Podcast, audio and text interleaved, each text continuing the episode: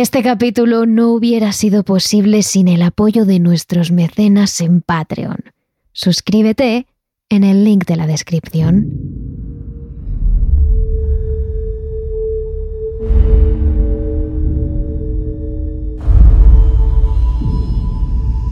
En un lugar remoto, al sur del estado de Nevada, en Estados Unidos, se extienden más de 12.000 kilómetros cuadrados de terreno totalmente desconocido. Un área que ha dado lugar a múltiples teorías, conspiraciones y verdaderas historias de terror. La CIA califica esta zona como campo de pruebas y entrenamiento de Nevada, denominado Groom Lake, aunque ha recibido muchos otros nombres, Dreamland, Paradise Ranch, Home Base, Homey Airport, o quizás el nombre más conocido de todos a nivel mundial, el Área 51. Terrores Nocturnos, con Emma Entrena y Silvia Ortiz.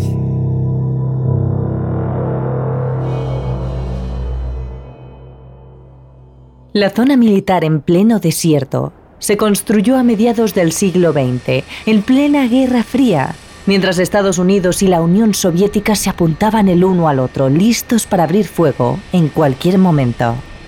La tensión entre ambos bloques llegó hasta cierto punto que Richard Brissel, oficial de la CIA, recibió el encargo de buscar un área oculta en Estados Unidos donde poder experimentar con diferentes modelos de aviones, fugaces y sigilosos, que pudieran penetrar en el terreno soviético con el objetivo de espiar a su oponente. Es a partir de ahí cuando se estableció parte del terreno que hoy conforma el Área 51 como lugar de pruebas y experimentos estadounidenses, bajo el poder de la CIA y con el permiso del presidente Eisenhower.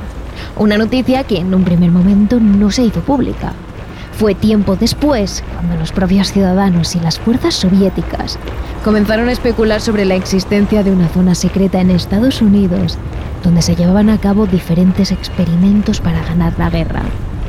De hecho, no fue hasta 2013 cuando el propio gobierno reconoció oficialmente la existencia del Área 51 como terreno en el que se habían realizado diferentes experimentos.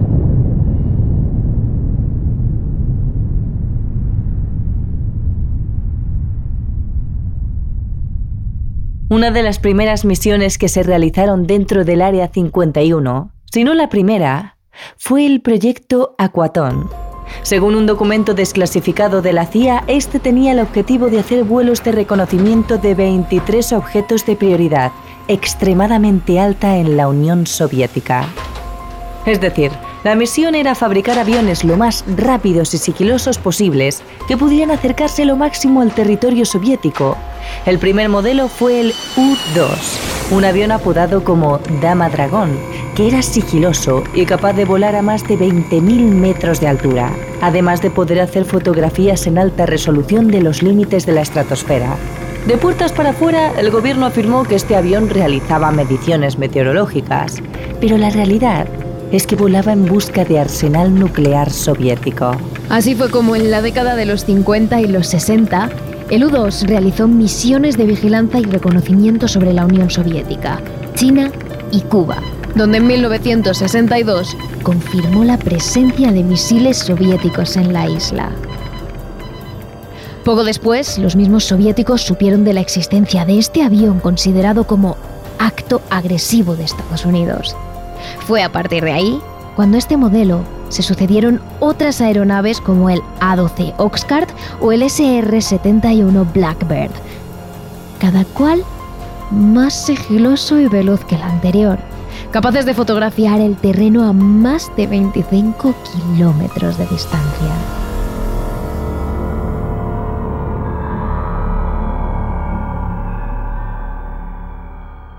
Pero cuando realmente se empezó a hablar del Área 51 no fue durante la propia Guerra Fría, periodo en el que gran parte del mundo ponía su atención en la situación económica, política y social del momento, sino cuando empezaron a surgir ciertas leyendas sobre extraterrestres escondidos en aquel misterioso perímetro.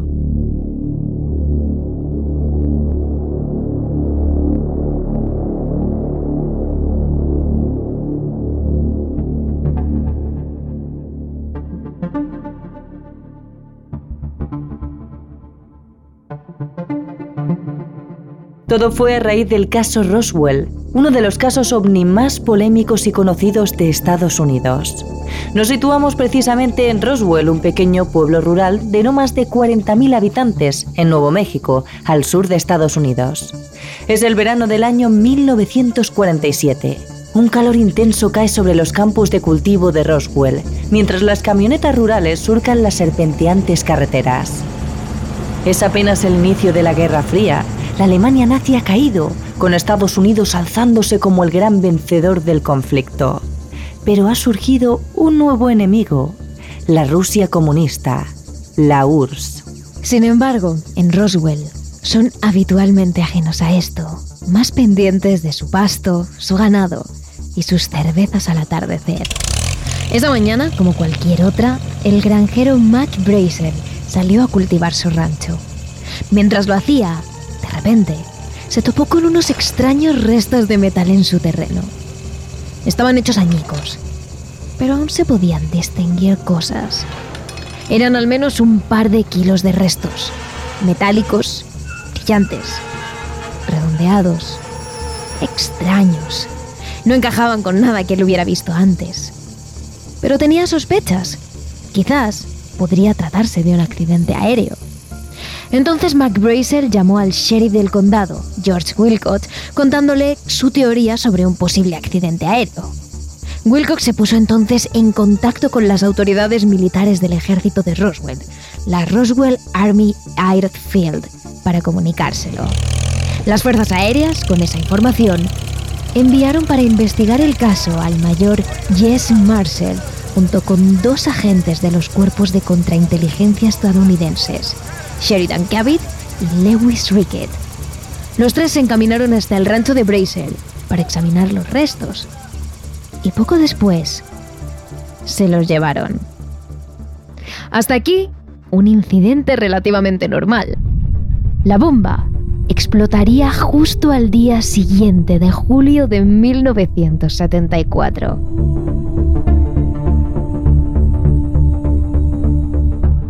La oficina de prensa de las Fuerzas Aéreas de Roswell anunciaron oficialmente que se habían recuperado los restos de un disco volador en el rancho de McBrazel y que estos serían llevados a Ohio.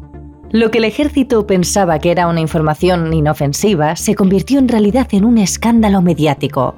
Los periódicos y radios locales abrieron sus portadas y sus informativos con la noticia del platillo volante. Un ovni se había estrellado en Roswell. Pero también lo hicieron periódicos, radios y medios de todo el estado y algunos incluso en el resto de Estados Unidos. Evidentemente todos especularon con la posibilidad de que hubiera vida extraterrestre y de que ésta se hubiera ido a estrellar precisamente en esa pequeña localidad de Estados Unidos. Hoy, 8 de julio de 1947, la Fuerza Aérea anunció que un disco volador ha sido encontrado y ahora está en su poder. La Fuerza Aérea lo encontró la semana pasada en Roswell, New Mexico, donde fueron inspeccionados y ahora se lo llevan a Ohio para más análisis. El escándalo fue tal que al día siguiente, visto el revuelo, el brigada general Roger Ramey de la Carswell Air Force Base, el superior de Marshall, y que le había solicitado el día anterior que le enviara los restos encontrados, dio una rueda de prensa en la que anunció que los restos eran los de un globo meteorológico y nada más que un globo aerostático. Eso era todo. No había ovni, no había extraterrestre, no había nada más y con eso se zanjó el asunto en 1947. Con esto, y con muchas amenazas a la prensa local de Roswell, a las radios, sobre todo a las que les dicen que si hablan del tema, les quitarán la licencia. Con esto se censuran titulares, entrevistas e incluso temas enteros.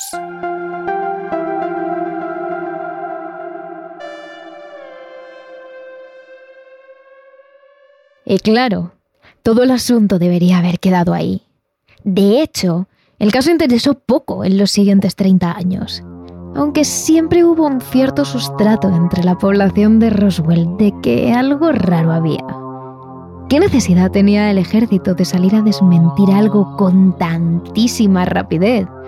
De negar algo que había afirmado el día anterior y que era tan obvio para el resto del pueblo. El caso es que lo cierto es que el tema se olvidó hasta que varios elementos se juntaron. A finales de los 70 se dio el auge del periodismo esotérico, de misterio o ufológico, y los investigadores Stanton T. Friedman y William L. Moore hicieron una serie de entrevistas en Roswell por separado para comparar después los resultados. Además, el astronauta del Apolo 14, Edgar Mitchell, aunque no fue testigo directo, sí que afirmó que en numerosas ocasiones, en Roswell, hubo un verdadero incidente relacionado con extraterrestres. Todo ello basado en sus contactos de alto nivel dentro del gobierno. Yo he visto los expedientes secretos ovni y no hay duda de que hubo un contacto con extraterrestres, dijo Mitchell. Este astronauta opinó además que había una organización gubernamental paralela e independiente al gobierno que realizaba experimentos con tecnología extraterrestre y por eso no se pueden sacar a la luz todos estos incidentes. Con todo esto se dieron cuenta de que detrás del incidente de Roswell podía haber mucho más, algo extraterrestre, algo que el gobierno quisiese ocultar. Y mucha gente estaba dispuesta a descubrirlo. Fue aquí cuando salieron a la luz muchas otras cosas, testimonios y acontecimientos. Lo primero que salió a la luz fueron muchos más testimonios de otros testigos que no eran Mac Brazel y que habían visto no solo los restos del ovni, sino mucho más. Este es el testimonio de William Woody, de 60 años, que por aquel entonces se dedicaba a la ganadería en Roswell y que recogió el programa argentino Crónica. Todavía recuerda cómo pasó todo aquella noche. Era una luz brillante que se movía rápido hacia el norte, como una estrella fugaz como un meteorito. Una luz tan fuerte que no se podía mirar directamente. Había que mirar a un lateral. Era como mirar la brillante luz del sol. Tenía 13 años y era la primera vez que veía algo así. Después nos subimos al viejo camión y nos dirigimos al norte. La carretera estaba bloqueada por militares haciendo una investigación y, y no permitían que nadie pasara ni fuera al este o al oeste. Loretta Proctor fue otra de las testigos que habló en su momento, una mujer ahora de más de 80 años que nunca dejó de vivir en su rancho, muy cercano a Roswell. Ella también recuerda algo raro la noche en la que cayó el supuesto globo meteorológico en Roswell. Ella, al igual que el ranchero esa noche, encontró unos materiales en el campo, unos no muy distintos a los que Brace le encontró. Había algo de plástico, como unos materiales de madera. Algo de aspecto metálico que cuando lo trituraba se volvía a formar. No quedaba triturado. Había unas vigas con algo escrito en color rosa púrpura y pensé que quizás fuera un ovni y que habría que informar. Hasta aquí mucha gente podría pensar que se trata de relatos sin fundamento, relatos de testigos de poca fiabilidad. Pero entonces, también habló Frank Kaufman, un agente de la unidad de contrainteligencia asignado a Roswell tras la Segunda Guerra Mundial para realizar tareas confidenciales. Como comentábamos antes, consecuencia de la Guerra Fría. Él recuerda que esa noche de verano del 47, los radares se volvieron locos. Aparecieron muchas señales erráticas en el radar en ese momento. Enviaron a algunos de nosotros a ver los puntos que aparecían en la pantalla y de repente apareció una especie de llamarada que después desapareció lo que podría indicar un avión o un misil que había caído al este de Roswell y después al sur de las unidades. Eso confirma lo que dijo antes la señora Proctor, que no solo uno, sino varios objetos cayeron en Roswell esa noche. O un solo objeto, pero en varios puntos, mejor dicho.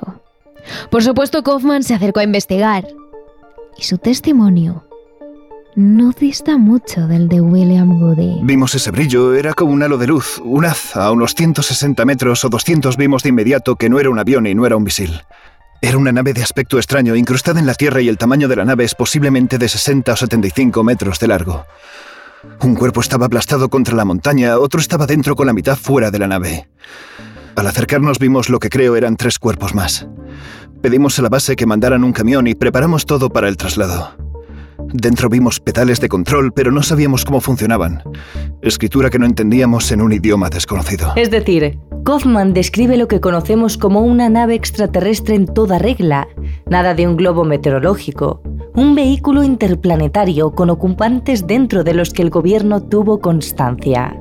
Con esto todo apuntaba a que lo que le pasó a en Roswell es que una nave extraterrestre se estrelló allí y algunas de sus partes cayeron en los diferentes ranchos de la zona, que fueron las que encontraron, entre otros, Mac Blazer. Pero además era una nave investigada por agentes como Kaufman y con cuerpos a su alrededor. ¿Y qué pasó con esos cuerpos? Esa es la siguiente incógnita del caso Roswell y donde entra en escena otro de los testimonios más escalofriantes de la historia, el trabajador de la funeraria Glenn Dennis. Según contaría posteriormente Dennis, la mañana después de que Mac Brazel encontrara los restos metálicos de un ovni en su casa y de que Kaufman reportara haber visto algo extraño en el radar que describe tras ir a verla como una nave espacial estrellada, Glenn Dennis, mientras trabajaba en la funeraria de Roswell, recibe la llamada del general William Blanchard. El militar, en un tono cortante y poco amigable, le pide que le explique cuál es el procedimiento a seguir con los cuerpos que tienen quemaduras. A lo que Dennis le responde que eso depende del grado de las quemaduras y de por qué se han producido, si son eléctricas, si son de fuego. Pero el coronel, muy enfadado al otro lado de la línea, se niega a dar más información sobre el tema. Gren no sabe de quién están hablando ni nada sobre sus quemaduras, pero aún así sigue escuchando al coronel Intenta ayudar de la mejor forma posible. Hasta que Blanchard le hace una pregunta que le hiela la sangre. Le pregunta si tiene ataúdes para niños. Dos, responde Glenn. Necesito cuatro, le contesta Blanchard. Tardaré al menos un día en conseguirlos, dice Glenn, algo nervioso. Entonces le esperamos mañana a primera hora con esos ataúdes en la base dice el coronel antes de colgar. Glenn cuelga el teléfono algo atónito por la conversación. Cuatro ataúdes de niño. ¿Quiénes habrían muerto? Si fueran niños de Roswell, ya lo sabrían. Una muerte así, de cuatro niños, en un lugar tan pequeño. Eso ocupa titulares. Pero tampoco había en la base de seguridad ni niños ni menores. ¿Quiénes serían esos cadáveres? Glenn hizo entonces una llamada a una enfermera de la base, una chica con la que había tenido alguna cita, pero en cuanto preguntó por el tema, la joven se atoró y no quiso decir nada, solo le colgó. Así que sin más información se fue en busca de esos ataúdes, ya que tenía un contrato con la base y al día siguiente los llevó hasta allí. Los entregó, sin que nadie le dejara ver ni preguntar nada. Simplemente se interesaron porque dejara las cajas y saliera lo más rápido posible. Le acompañaron a la salida para estar seguros de que se iba, pero una enfermera, esa con la que tenía cierto trato, le reconoció y le recomendó que se fuera lo más rápido posible. A la mañana siguiente le llamó, diciéndole que tenía que hablar con él. Quedaron en el club de oficiales, donde ella estaba llorando, histérica. La mujer le contó a Glenn lo que había vivido el día anterior en el hangar 83 de la base donde estaban los cuerpos, donde les habían hecho la autopsia y donde a ella no la habían dejado salir porque tenía que apuntar todo lo que pasaba. La joven vio las bolsas con dos pequeños cuerpos mutilados y otro cuerpo muy pequeño, entero. Se sintió muy descompuesta porque había un olor muy desagradable y tóxico. No podía respirar y acabó teniendo que salir. Pero, ¿y estos cuerpos? ¿Eran los que salieron del accidente del ovni de Roswell? ¿O eran simplemente niños a los que a nadie le gustaría ver en una autopsia? La respuesta la da el entonces chofer del vicegobernador de Nuevo México, contratado para sacar al vicegobernador de ese hangar. Al hombre no le dejaron entrar hasta dentro del complejo con el coche. Esperó allí al vicegobernador, que llegó con una expresión terrible en un rostro pálido. En cuanto cerró la puerta de un portazo, le ordenó que salieran de allí cuanto antes y le contó lo que había visto. Había dos criaturas pequeñas, con la cabeza grande, una de ellas todavía viva. Estaban acostadas en el suelo. Eso nos contó. Y muchos otros testimonios lo apoyan. Uno de los bomberos que levantaron los cuerpos de la nave para llevarlos en las bolsas hasta la base militar, que nunca quiso revelar su identidad, también coincidió con ese testimonio. El bombero describió los cuerpos como los de pequeñas criaturas de cabezas grandes, no humanas, no personas, pero sí personitas, criaturas vivientes. Incluso coincidió los demás en que uno estaba aún vivo, los demás muertos. Entonces, ¿qué pasa con la teoría de que era un globo aerostático? Para el pueblo no encajaba en todo esto, ni las luces, ni el ovni estrellado, ni los cuerpos, ni los testimonios. Pero encajaba menos aún cuando habló Irving Newton, el responsable de meteorología de Roswell, al que los militares llamaron para investigar los restos metálicos en el rancho de McBrazel. Y él lo dijo claro había visto un buen puñado de globos meteorológicos y eso no lo era.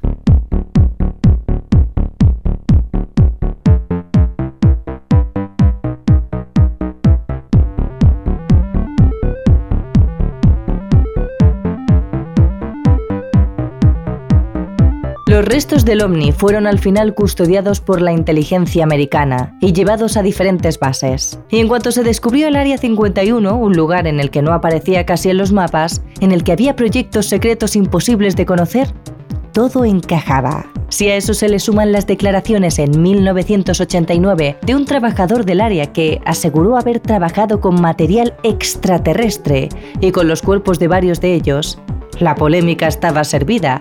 El Área 51 era un lugar en el que se custodiaban los restos ovnis de Roswell y muchos otros. Después aparece el famoso vídeo en el que hay un alien al que le están haciendo una autopsia en el Área 51, aunque hace tiempo se demostró como falso. Pero la conspiración era muy real.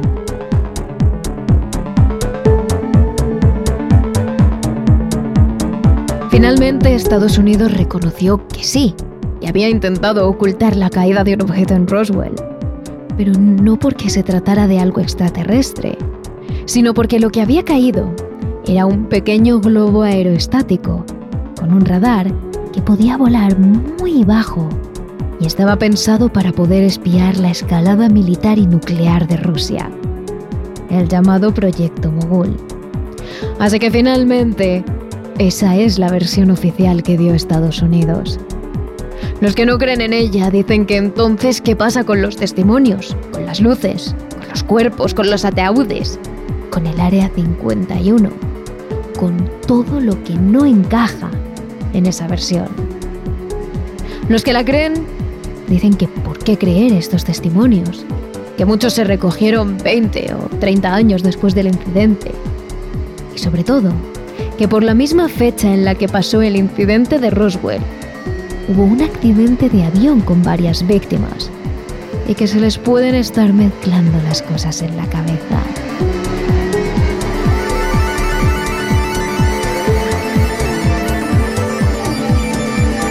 Realmente, lo que pasó es un misterio y depende de la versión que se quiera creer. Pero lo cierto es que a partir del incidente de Roswell, el Área 51 se volvió mundialmente famosa. Allí se conspira que se experimenta con humanos, con ovnis, con material alienígena, con extraterrestres, con radiación, con armas e incluso con viajes en el tiempo, con todo lo imaginable.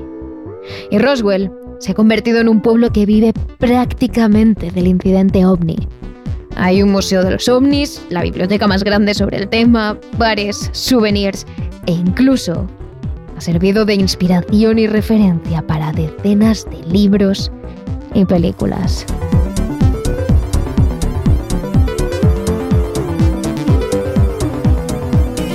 Lo cierto es que se piense lo que se piense, el misterio está ahí como también lo está en otras historias del Área 51.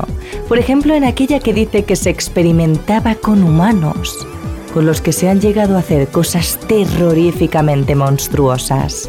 Os hablamos del proyecto Abigail que os detallaremos en nuestro capítulo de Patreon.